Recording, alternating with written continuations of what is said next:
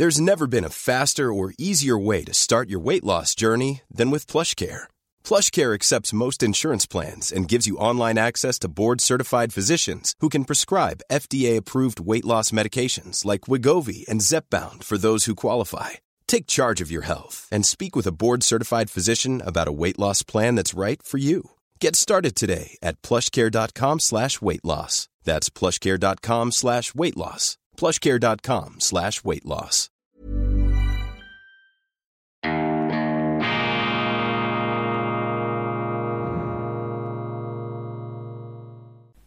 Grüezi miteinander. Einen wunderschönen guten Morgen aus dem Hauptquartier der Meinungsvielfalt, meine sehr verehrten Damen und Herren, liebe Freunde vor allem in Deutschland und in Österreich. Ich begrüße Sie herzlichst zur internationalen Ausgabe von Weltwoche Daily, die andere Sicht, unabhängig, kritisch, gut gelaunt am Freitag, dem 6. Mai 2020 und 22. Sensationsfund in Österreich. Ich starte mit einer großartigen Nachricht aus dem Feld der Kultur. Ein verschollenes Gemälde des genialen impressionistischen Malers Egon Schiele ist wieder aufgetaucht. Es zeigt einen Mann beim Klavierspiel und bei diesem Mann soll es sich um einen Onkel und den Vormund des berühmten österreichischen Malers handeln. Über 100 Jahre lang hat man nach diesem Bild gesucht. Es gab nur eine Schwarz-Weiß-Aufnahme. Jetzt liegt das Gemälde in voller Farbenpracht da und das Wiener Leopold Museum ist in der beneidenswerten Lage, diesen Kunstschatz der Öffentlichkeit präsentieren zu können. Wenn wir schon bei den Giganten der österreichischen Kultur sind, es gibt sehr, sehr viele, dann darf dieser Mann nicht unerwähnt bleiben. Josef Roth mit einem wiederveröffentlichten, äh, äh, mit einer Aufsatzsammlung im CA Beck Verlag, Reisen in die Ukraine und nach Russland. Ich freue mich da auf die Lektüre dieser Erkundungen einer versunkenen Epoche, Berichte, Depeschen aus Kiew, Moskau, Odessa, Lemberg, Baku, Astrachan, geschrieben in den 20er Jahren des letzten Jahrhunderts. Josef Roth, für mich einer der allergrößten, und die Österreicher haben ja viele brillante Literaten hervorgebracht. Friedrich Thorberg, Heimito von Doderer, Alfred Polgar, Stefan Zweig äh, mit einem etwas operettenhaften Stil, aber ich bewundere auch ihn, die Welt von gestern, Maria Stuart, großartige Bücher, aber Josef Roth nochmal in einer ganz anderen Umlaufbahn und ich freue mich sehr, dieses Buch zu lesen, denn dieses Buch wird mich und wird uns daran erinnern, dass eben die Ukraine, dass Russland zu Europa gehören, integraler Bestandteil unserer Kultur sind. Wir bewohnen das gleiche Haus und im Moment ähm, durchziehen riesige, unüberwindbar scheinende, glühende, mit Lava gefüllte Gräben, ähm, Minenfelder, äh, trennen uns im Moment. Aber ähm, wir dürfen einfach nicht vergessen, Russland, die Ukraine, ähm, Frankreich, Deutschland, Österreich, auch die Schweiz, wir alle gehören zu Europa und wir werden irgendwann wieder zurückfinden müssen zu einer friedlichen Koexistenz, zu einem gut nachbarschaftlichen Mit- und Nebeneinander, das sicherlich nicht konfliktfrei abgeben, abgehen wird. Es wird auch Differenzen geben, immer unterschiedlichste Differenzen, die Welt zu betrachten, unterschiedliche Interessen und wir müssen es alle aushalten, dass es diese Differenzen, dass es diese Unterschiede gibt. Was Franziskus zur Ukraine sagt, hätte nicht mal Alice Schwarzer geschrieben, unterschrieben, kritisiert die Welt. Sie arbeitet sich da am Papst ab. Er denkt laut darüber nach, ob der russische Überfall auf die Ukraine von der NATO erleichtert worden sei. Diese Relativierung, Relativierung der putinschen Aggression beschädigt die moralische Autorität der Kirche und sie passt leider zu Franziskus sonstiger Außenpolitik. Die moralische Autorität der Kirche sei beschädigt, diagnostiziert da die Welt. Wir leben eben in Moralismus, verseuchten Zeiten und da ist es verboten, etwas zu sagen, was der gängigen, was der von tonangebenden Kreisen verbreiteten Moral widerspricht. Und Papst Franziskus hat sich da ins, ähm, in, in, in einen Gegensatz gebracht zur deutschen Mainstream-Publizistik, weil er um eine Audienz ersucht bei Wladimir Putin. Bis jetzt ist das noch nicht ähm, eingetreten und er hat gleichzeitig auch eine etwas andere Sicht auf diesen Krieg gebracht. Er hat natürlich nicht den Krieg relativiert beziehungsweise ähm, die Schrecklichkeiten verharmlost, wie ihm hier etwas äh, beiläufig unterstellt wird. Er hat einfach gesagt, dass es hier noch andere ähm, äh, Ursachen und einen größeren Kontext gibt. Und das zu sagen ist offensichtlich in Deutschland, in maßgeblichen Teilen der deutschen Öffentlichkeit nicht mehr erwünscht und äh, da vergessen die Journalisten einfach, dass eben diese Meinungsvielfalt zu Europa auch gehört und übrigens gehört zur Meinungsäußerungsfreiheit auch die Freiheit, eine falsche Meinung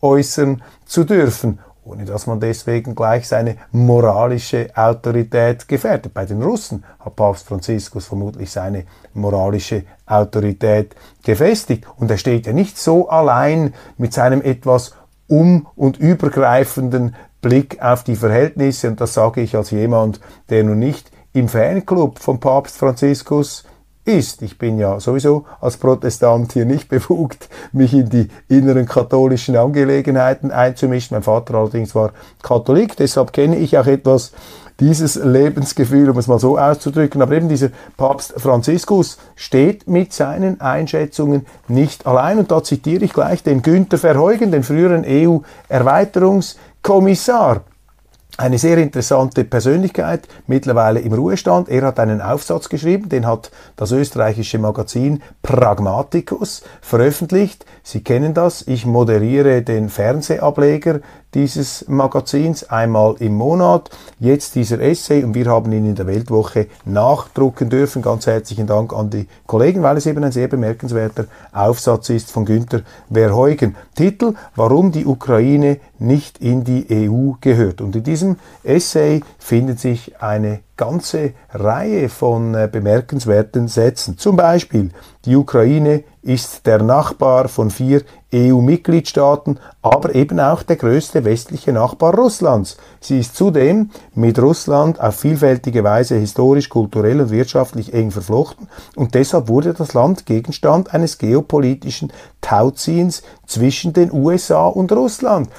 Die Feststellung nur schon dieser Einsicht ist in gewissen Kreisen, vielleicht in den äh, meisten Kreisen der deutschen Publizistik heute nicht mehr erwünscht. Man darf das gar nicht mehr sagen, dass die Ukraine Teil eines Tauziehens zwischen Amerika und Russland ist. Aber das ist einfach eine Tatsache und Günther Verheugen spricht sich aus, spricht sie aus. Die strategische Position der USA ist offenkundig, um zu verhindern, dass Russland noch einmal zu einem machtpolitischen Rivalen aufsteigen würde, soll die Ukraine nicht zu einer wie auch immer gearteten russischen Einflusszone gehören. Es geht bei dieser Politik nicht um das Wohlergehen der Menschen der Ukraine, sondern um die strategische Schwächung Russlands. Dann beschäftigt sich der frühere EU-Kommissar intensiv mit den Fehlern der europäischen Union. Er schreibt, es war die EU, die damals 2011 ähm, nicht unterschreiben wollte, nämlich den Vertrag über eine engere Anbindung der Ukraine an die Europäische Union, weil einige Strategen in Washington und Berlin es für angemessen hielten, mit parteipolitisch motivierten Schachzügen die politische Zukunft eines großen europäischen Landes aufs Spiel zu setzen, siehe den Fall Timoschenko und die Verbindung mit antirussischen Kräften. Die EU verweigerte damals dem ukrainischen Präsidenten, einem russlandfreundlichen Präsidenten, großzügige makroökonomische, makroökonomische Unterstützung, was dazu führte, dass der ukrainische Präsident zunächst die Aussetzung der EU-Anbindung, es ging eben um einen Assoziierungsvertrag, vorschlug. Dieser Vorschlag löste die Ereignisse des Maidan aus. Das waren die Aufstände auf dem Freiheitsplatz in Kiew. Auf dem Maidan versammelten sich keineswegs nur leidenschaftliche Europäer. Der Maidan wurde zum Sammelplatz der gesamten Opposition gegen Viktor Janukowitsch, das war der russlandfreundliche Präsident, und die Kontrolle übernahm praktisch deren extrem rechter russophober Flügel. In der Rückschau erscheint es nicht nur als unbegreiflicher Fehler, dass die EU sich in die internen Angelegenheiten der Ukraine massiv einmischte, Geschichte. Zudem erschließt sich einem vernünftigen Nachdenken auch nicht, warum die EU die Ukraine grundsätzlich vor die Wahl stellte, Freihandel mit der EU zu betreiben oder mit der von Russland etablierten Eurasischen Union. Das war damals der Fall. Wir sind 2013, 2014.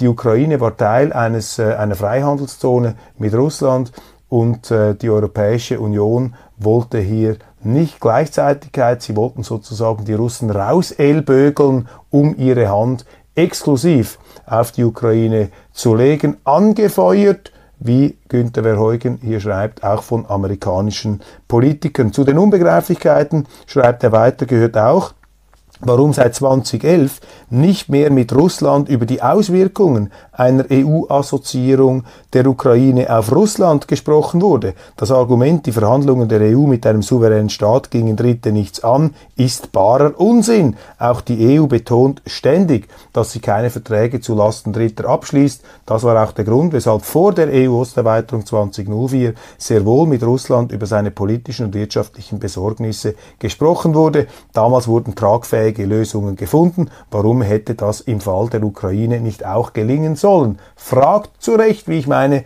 Günther Verheugen. Und zum Schluss noch, jetzt aber dürfen auf keinen Fall unrealistische Erwartungen geweckt werden. Ein neuer EU-Beitritt der Ukraine Entschuldigung, ein EU-Beitritt der Ukraine zum jetzigen Zeitpunkt als rein politisches Zeichen würde die europäische Integration in ihren Grundfesten erschüttern und möglicherweise sogar zerstören. Günther Verheugen in der aktuellen Ausgabe der Weltwoche. In ein ähnliches Horn stößt auch Hans-Georg Maaßen, der CDU-Politiker und frühere oberste Verfassungs Verfassungsschützer Deutschlands. Er stellt mit Verwunderung Folgendes fest. Niemand hatte mir bislang vorgeworfen, ein Pazifist, ein Appeasement-Politiker oder ein Russland-Versteher zu sein. Als der sowjetische Parteichef Brezhnev 1981 Bonn besuchte, ging ich als Jugendlicher auf die Straße und protestierte gegen die Sowjetunion und ihren Imperialismus. Natürlich war ich für den NATO-Doppelbeschluss und für eine starke Bundeswehr. Den infantilen Pazifismus der Grünen und Roten empfand ich als gefährlich. Nun scheint es, dass ich in Sicherheitsfragen von eben diesen Leuten rechts überholt werde, denn sie setzen sich massiv für Aufrüstung und eine militärische Unterstützung der Ukraine ein. Das sind die Leute, die noch vor ein paar Monaten jeden als Kriegstreiber diffamierten, der eine bessere Ausstattung der Bundeswehr forderte. Titel von diesen persönlichen, auch persönlichen Bekenntnissen Hans-Georg Maaßens lautet, der Ukraine-Krieg ist nicht unser Krieg. Er ist dezidiert der Meinung, dass man mit den Waffenlieferungen eine Eskalationsspirale in Gang setze, bei der wir Europäer und vor allem wir Deutschen nur verlieren werden gegengeschnitten. Das ist eben die Vielfalt der Weltwoche. Das ist wirklich interessant. Sie finden diese geballte Meinungsdichte, glaube ich, nirgends in einem deutschsprachigen und vielleicht nicht einmal in einem angelsächsischen Organ. Gleichzeitig dagegen geschnitten ein Gespräch von Pierre Heumann mit dem früheren Jelzin-Berater Anders Aslund, einem Schweden, der ein Buch geschrieben hat, ähm, Russia's Crony Capitalism, The Path from Market Economy to Kleptocracy. Ist ein ganz dezidierter Putin-Kritiker. Er sagt, Putin ist am Ende äh, seiner Zeit angelangt. Er habe Russland massiv geschadet unfähig gewesen, das Land ökonomisch zu entwickeln und auf einen grünen Zweig zu bringen. Zitat, das System ist dermaßen defekt und dysfunktional, dass es über kurz oder lang kollabieren wird. Dann weiter der Versuch, eine eigene Hightech-Industrie aufzubauen, um die Wirtschaft zu modernisieren, ist gescheitert. Da hat Aslund zweifellos recht, denn Putin ist es nicht gelungen, sein Land wirtschaftlich voranzubringen. Die Entwicklung Russlands verglichen mit derjenigen Chinas ist erschreckend langsam und es zeichnet sich hier im Grunde die ganz große Tragödie der russischen Geschichte ab, dass nämlich die Russen sich im Zweifelsfall immer, so lauten die berühmten Zitate, auf die Landmasse und auf ihre Armee verlassen hätten und eben nicht auf die unternehmerische Innovationskraft. Das ist ähm, die dunkle Seite, die traurige Seite der russischen Geschichte. Man kann das so beklagen, man kann das auch diffamieren. Es gibt aber auch eine andere Perspektive auf dieses Problem, nämlich aus der Tatsache, dass die Russen und auch Putin bis jetzt unfähig waren, wobei man immer in Rechnung stellen muss, dass Putin einen äh, Staatsleichnam übernehmen musste, den ihm die Kommunisten und dann auch der Alkoholiker Jelzin hinterlassen hatten. Da können Sie auch nicht im Handumdrehen ein Wunderwerk daraus zaubern mit äh, jahrhundertelangen autokratischen Traditionen. Das muss auch immer wieder in Rechnung gestellt werden. Aber an der ähm, Gegebenheit, dass die Russen ihr Land nicht industriell entwickeln konnte, das schlägt keine Geiß weg. Aber eben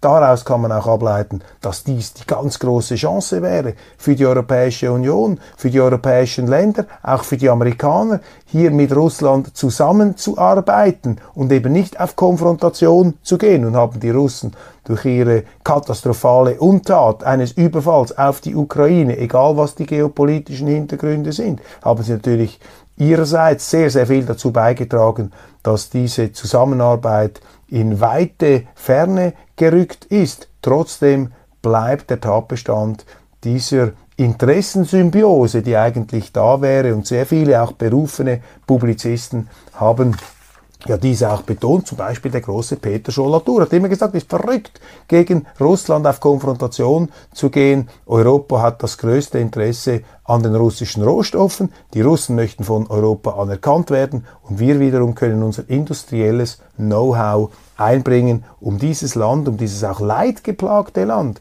wieder nach vorne zu bringen. In diesem Zusammenhang beschäftigen mich die Aussagen des amerikanischen Präsidenten Joe Biden vom 22. Februar dieses Jahres. Das war kurz vor Ausbruch des Krieges. Da hat eine große Rede gehalten Joe Biden, ähm, um sein Sanktionsregime gegen Russland zu erläutern. Und was auffällig ist an dieser Rede, und darum lässt sie mich nicht los, sie beschäftigt mich nach wie vor. Das Interessante an dieser Rede ist, dass Joe Biden sehr hellsichtig analysiert, dass ein Krieg unmittelbar bevorsteht. Er hat Putin da besser verstanden als ich. Putin verstehe Biden. Ich bin ein Putin-Missversteher. Ich habe mit diesem Einmarsch nicht gerechnet und er zeigt da wirklich also das ganze aggressive Potenzial. Und jetzt aber kommt vor diesem Hintergrund absolut quer in der Landschaft stehend der Satz, Let me be clear, these are totally defensive moves on our part. Das sind also total defensive Schritte auf unserer Seite. Damit meint er die Sanktionen. We have no intention of fighting Russia. Wir haben keine Absicht, gegen Russland zu kämpfen. Und ich habe mich einfach gefragt, warum hat Biden diese Kriegsabsicht, diese Kampfabsicht derart apodiktisch verneint, im Wissen darum, dass ein Einmarsch Russlands möglicherweise kurz bevorsteht. Die Amerikaner haben ja bereits gewarnt, dass vorher dieser Einmarsch stattfinden könnte. Warum diese expliziten Aussagen? Normalerweise, man stellt sich vor, bleiben Staatschefs vage. Sie geben ihre Absichten nicht so klar bekannt. Man muss ja auch den Gegner im Ungewissen lassen, dass er nicht wissen kann, wie schwer dann die andere Seite zurückschlägt. Das liest sich oder kann gelesen werden Mother's Day is around the corner. Find the perfect gift for the mom in your life with a stunning piece of jewelry from Blue Nile. From timeless pearls to dazzling gemstones, Blue Nile has something she'll adore. Need it fast? Most items can ship overnight. Plus, enjoy guaranteed free shipping and returns. Don't miss our special Mother's Day deals. Save big on the season's most beautiful trends. For a limited time, get up to 50% off by going to BlueNile.com. That's BlueNile.com. Everyone knows therapy is great for solving problems, but getting therapy has its own problems too, like finding the right therapist, fitting into their schedule, and of course, the cost. Well, BetterHelp can solve those problems. It's totally online and built around your schedule. It's surprisingly affordable too. Connect with a credentialed therapist by phone, video, or online chat, all from the comfort of your home. Visit betterhelp.com to learn more and save 10% on your first month. That's BetterHelp, H E L P. geradezu als Einladung an Putin in die Ukraine einzufallen. Ich sage, das ist nur eine Interpretationsvariante. Man könnte auch sagen, ja gut, er hat es gesagt, um den Leuten die Angst vor einem Atomkrieg zu nehmen, wäre auch eine legitime Aussage. Aber wenn ich die Geschichte der amerikanischen Außenpolitik äh, mir äh, vor Augen führe, dann haben eben die amerikanischen Präsidenten oft sehr dezidiert ihrem Gegner gegenüber durch die Blume oder auch weniger durch die Blume gedroht, dass er nicht mal auf den Gedanken kommen solle, hier eine Aggression zu starten. Und diese ausdrückliche Zurückweisung eines Kampfs gegen Russland, die beschäftigt mich. Ich finde das interessant und ich ähm, sehe darin äh, die Möglichkeit, geradezu einer Einladung an Putin, ihn in diese Ukraine einmarschieren zu lassen. Und so interessanterweise wurde sie auch damals etwas interpretiert. Das ist die geschriebene Version. Er hat sich dann gleich beiden in der gesprochenen Variante noch etwas missverständlicher ausgedrückt. Also dieser Satz, äh, auf den wird noch zurückzukommen sein. Krieg ist nicht gleich Krieg, Empörung ist nicht gleich Empörung. Helmut Scheben, ein sehr erfahrener Schweizer Journalist, zuletzt auch tätig beim Schweizer Fernsehen, schreibt in einem Aufsatz, der auch in der Weltwoche erschienen ist, über den Krieg im Jemen. Stell dir vor, es ist Krieg und niemand schaut hin. Die UNO bezeichnet das Leid der jemenitischen Bevölkerung als größte humanitäre Katastrophe des 21. Jahrhunderts. Die Empörung im Westen über diese Tragödie ist gleich null. Ich zitiere Helmut Scheben. Saudi-Arabien führt einen Krieg, der es täglich 200 Millionen Dollar kostet, um zu verhindern, dass der Feind Iran eventuell zu nah an die saudische Grenze kommt. Klingt diese Art von Argumentation seit dem 24. Februar nicht irgendwie bekannt? Scheben diagnostiziert, dass im Jemen ein Stellvertreterkrieg stattfindet zwischen den USA und dem Iran, ausgetragen von den Saudis, die bis auf die Zähne bewaffnet werden von den Amerikanern. Und am Ende geht es auch darum, eine Art Pufferzone zu schaffen, dass nicht eine direkte ähm, Konfrontation zwischen, ähm, eine territoriale Konfrontation zwischen dem Iran und Saudi-Arabien stattfinden soll. Das die geopolitische Argumentation. Dann Carola Rakete, Sie erinnern sich, das ist die äh, unerschrockene, in allen Nachrichtenkanälen und Schlagzeilen rumgereichte Kapitänin der Sea-Watch 3, die 2019 53 libysche Flüchtlinge aus dem Mittelmeer gerettet hat und dort dann zu einer Art Muttercourage der internationalen Migrationsfrage hochgestemmt wurde. Man hat sie auch zur Ikone der Schlepperindustrie erklärt, zur Unfreiwilligen.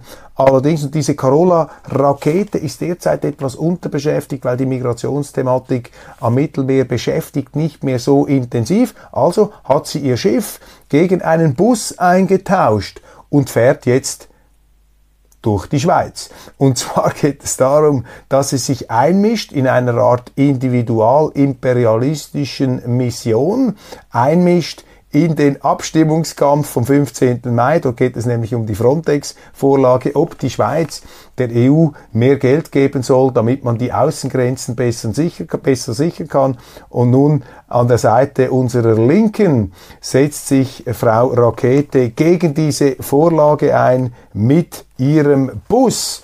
Das ist eben die Schweiz hier selbst offen für ausländische Aktivistinnen und ähm, ich empfehle vor diesem Zusammenhang auch dem deutschen Publikum, ja, lasst euch mit Carola Rakete inspirieren von den Segnungen unserer direkten Demokratie. Fake News in der Ukraine. Die ukrainische Staatsanwaltschaft hat zu Unrecht einen Sergei K. beschuldigt, maßgeblich beteiligt gewesen zu sein an den Massakern von Bucha im Norden von Kiew. Dieser Sergei K. wurde von der ukrainischen Staatsanwaltschaft als äh, dringend tatverdächtig identifiziert. Nun hat er glaubwürdig durchgegeben, dass er die letzten beiden Jahre Weißrussland nie verlassen habe. Und da ist offensichtlich eben interessant die Unschuldsvermutung auch teilweise außer Kraft gesetzt worden und selbst die Kollegen des Tagesanzeigers, die über den Fall berichten, müssen da Zähneknirschen zugeben. Der Twitter-Lynchmob habe die Unschuldsvermutung nicht mehr akzeptiert. Und ähm, ja, meine Damen und Herren, ich habe ja die Unschuldsvermutung hier auch schon hochgehalten in dieser Sendung und ich werde das auch weiterhin tun, aber feststellen müssen, dass eben nicht nur beim Twitter-Lynchmob, sondern auch in anderen, zum Teil etwas gehobenen gesellschaftlichen Kreisen in Deutschland die Unschuldsvermutung im Zusammenhang mit dem Ukraine-Krieg und den dort verübten Gräueltaten nicht mehr erlaubt sein soll. Man muss also die Schuldvermutung an die Stelle der Unschuldsvermutung stellen. Das halte ich auch für komplett verrückt. Ist ein Symptom für diese äh, Zeit, in der wir leben. Die, Mori die Gerichtshöfe der Moral kennen keine Prozessordnung. Die äh, ehernen Bestände unserer Zivilisation lösen sich auf in der glühenden Lava der Empörung. Dann äh, die Zeit arbeitet sich an der AfD ab. Die AfD ist ja das Lieblingsfeindbild ähm, zahlloser Journalisten in Deutschland, eigentlich der meisten Journalisten in Deutschland. Da werden laufend Nazi- und Hitler-Vergleiche provoziert, um die schlimme den schlimmen Charakter, die Schlechtigkeit dieser AfD die angebliche, ähm, zu äh, untermauern. Und ich frage mich, ob die Journalisten gar nicht merken, dass sie mit dieser Inflation der Vergleiche im Grunde die echten Nazis verharmlosen. Und ähm, die Frage stellt sich natürlich auch, ähm, ob all die Leute, die dauernd Nazi rufen, ob die dann in der Lage sind, die echten Nazis zu erkennen, wenn sie dann wirklich einmal wieder marschieren sollten. Ich zitiere die Zeit. Zwar benennt die AfD-Fraktion in einem Fraktionspapier den völkerrechtswidrigen Angriffskrieg Russlands, gleichzeitig aber beklatschen AfD-Leute Gerhard Schröder als weitsichtigen Staatsmann. Als wenn sie Gerhard Schröder beklatschen, dann sind sie schon fast ein AfD-Mitglied und es reicht dann auch nicht, dass sie den Krieg Putins gegen die Ukraine ähm, kritisieren bzw. verurteilen. Das gibt ihnen nicht die Absolution. Völlig absurd, wie hier äh, an dieser Partei mit dem Elektronenmikroskop herumgedeutelt äh, und heruminterpretiert wird, einfach damit man sie in Verruf bringen kann. Ich will einfach vorschlagen, setzt euch doch mal mit den realen politischen Vorschlägen der AfD auseinander. Versucht nicht immer die Partei als solche moralisch unmöglich zu machen. Das ist auch eine Form der Selbstverleumdung. Es gibt in Deutschland nicht Millionen von Wählern, und die AfD wird ja von Millionen von Deutschen gewählt, die Sehnsucht haben nach der Rückkehr der Diktatur, die da äh, zurück sich träumen in die Zeit von 1933 bis 1945. Das ist so ahistorisch, das ist so falsch und ähm, das ist die ähm, irrige Argumentationsebene. Man muss eine solche Partei, wenn sie einem nicht passt, das gilt für jede Partei, man muss sie mit Argumenten widerlegen, nicht mit Verleumdungen oder gar mit Verboten. Dann ebenfalls in der Zeit ein offener Brief. Es wimmelt ja jetzt ja von offenen Briefen in der deutschen Öffentlichkeit. Ich äh, interpretiere das als ein Symptom dafür, dass die Deutschen darunter leiden, dass sie keine direkte Demokratie haben. Deshalb sind sie gezwungen, offene Briefe zu formulieren. Das ist auch gut. Dann werden Diskussionen ausgetragen. Das Verdienst gebührt hier Alice Schwarzer. Sie hat das angestoßen mit einem offenen Brief. Zahlreichen intellektuellen Künstlern, Schauspielern, Schriftstellern, die gesagt haben, keine Waffenlieferungen in die Ukraine. Jetzt kommt der Gegenbrief, ebenfalls namhafte Persönlichkeiten äh, fordern das Gegenteil. Unbedingt Waffenlieferungen in die Ukraine. Das sind ganz bekannte Namen dabei. Gerhard Baum, Marie-Louise Beck, Maxim Biller, Professor Tanja Börzel, Hans-Christoph Buch, Matthias Töpfner, Michel Friedmann, Ralf Füchs, einer der ähm, Initianten, ähm, Eva Menasse, Professor Armin Nassehi und so weiter und so weiter. Und ich habe mir diesen Brief äh, etwas näher angeschaut, da ist mir ein Satz aufgefallen. Ein Satz, den man hier herauspicken muss. Zitat. Es gibt gute Gründe, eine direkte militärische Konfrontation mit Russland zu vermeiden, schreiben da die Autoren.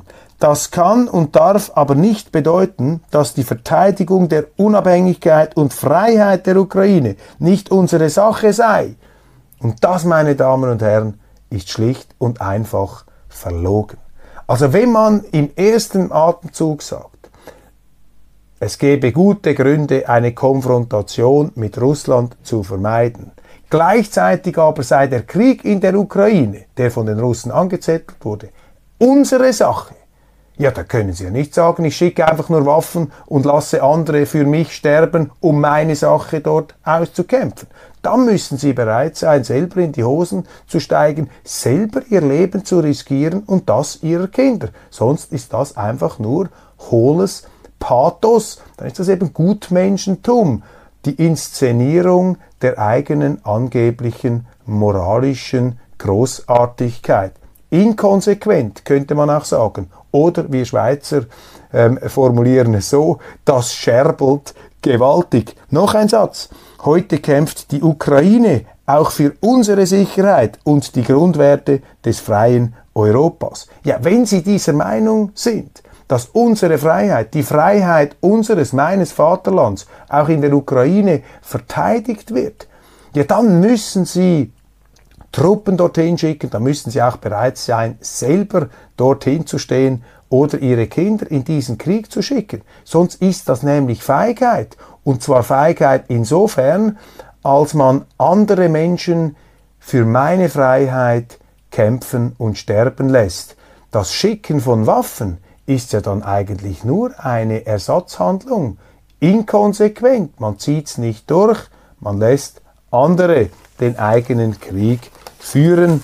Das ist einfach, ja, darum überzeugt mich das nicht, meine Damen und Herren, wenn hier so wortdröhnend die eigene Gutartigkeit in Szene gesetzt wird. Was haben wir sonst noch? Ja, noch eine Umfrage habe ich gesehen von einem Institut, das zum Schluss kommt, dass es ähm, Verschwörungsmythen in Deutschland gäbe und diese Verschwörungsmythen seien besonders im Schwange bei rechts- und linksextremen Kreisen und die Putin-Versteher und die Corona-Skeptiker würden sich da zusammenschließen beziehungsweise eine unheilige Allianz bilden. Und als ich das gelesen habe, habe ich mich gefragt, ja, das ist ja für sich schon eine Verschwörungstheorie, dieses Zusammenspannen, diese Achse, diese Achse der Unvernunft, diese Achse des Bösen zwischen den sogenannten Putin-Verstehern und den sogenannten Corona-Skeptikern und Alu-Hüten, also die Umfrageinstitute, die Verschwörungstheorien diagnostizieren, sind selber etwas anfällig für solche Verschwörungstheorien. Und wenn Sie dann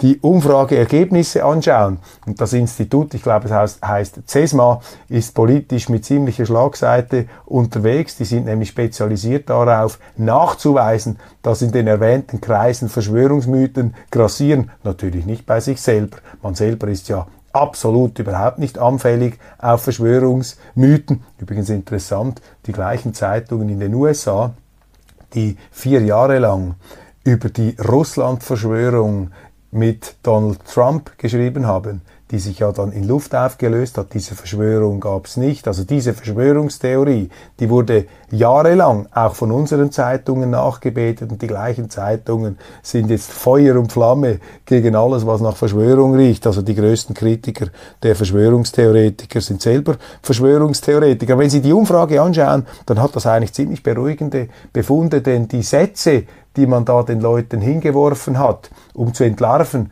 ob sie eine Affinität für Verschwörungstheorien haben. Diese Sätze wurden größtmehrheitlich von den Deutschen zurückgewiesen. Also ich glaube, die Verschwörungstheorie Pandemie ist nicht das größte Problem der Bundesrepublik heute. Ich glaube, da kommen ganz andere, handfestere Probleme auf die BRD zu. Meine Damen und Herren, wir sind schon bei Minute 30 und ich möchte es nicht künstlich verlängern. Es gäbe noch sehr, sehr viele Themen, aber ich kann darüber auch zu Beginn der nächsten Woche sprechen. Ich danke Ihnen für die Aufmerksamkeit, freue mich, wenn Sie ausgeruht beim nächsten Mal wieder dabei sind und verpassen Sie nicht auf unserem Weltwoche-Kanal das neue Wort zum Sonntag von Gottfried Locher, dem Theologen, ab Samstagabend auf weltwoche.de oder auch auf unserer schweizerischen Homepage, die Sie im App Store sich ergattern können mit der Weltwoche App. Vielen Dank für die Aufmerksamkeit und ein wunderschönes Wochenende.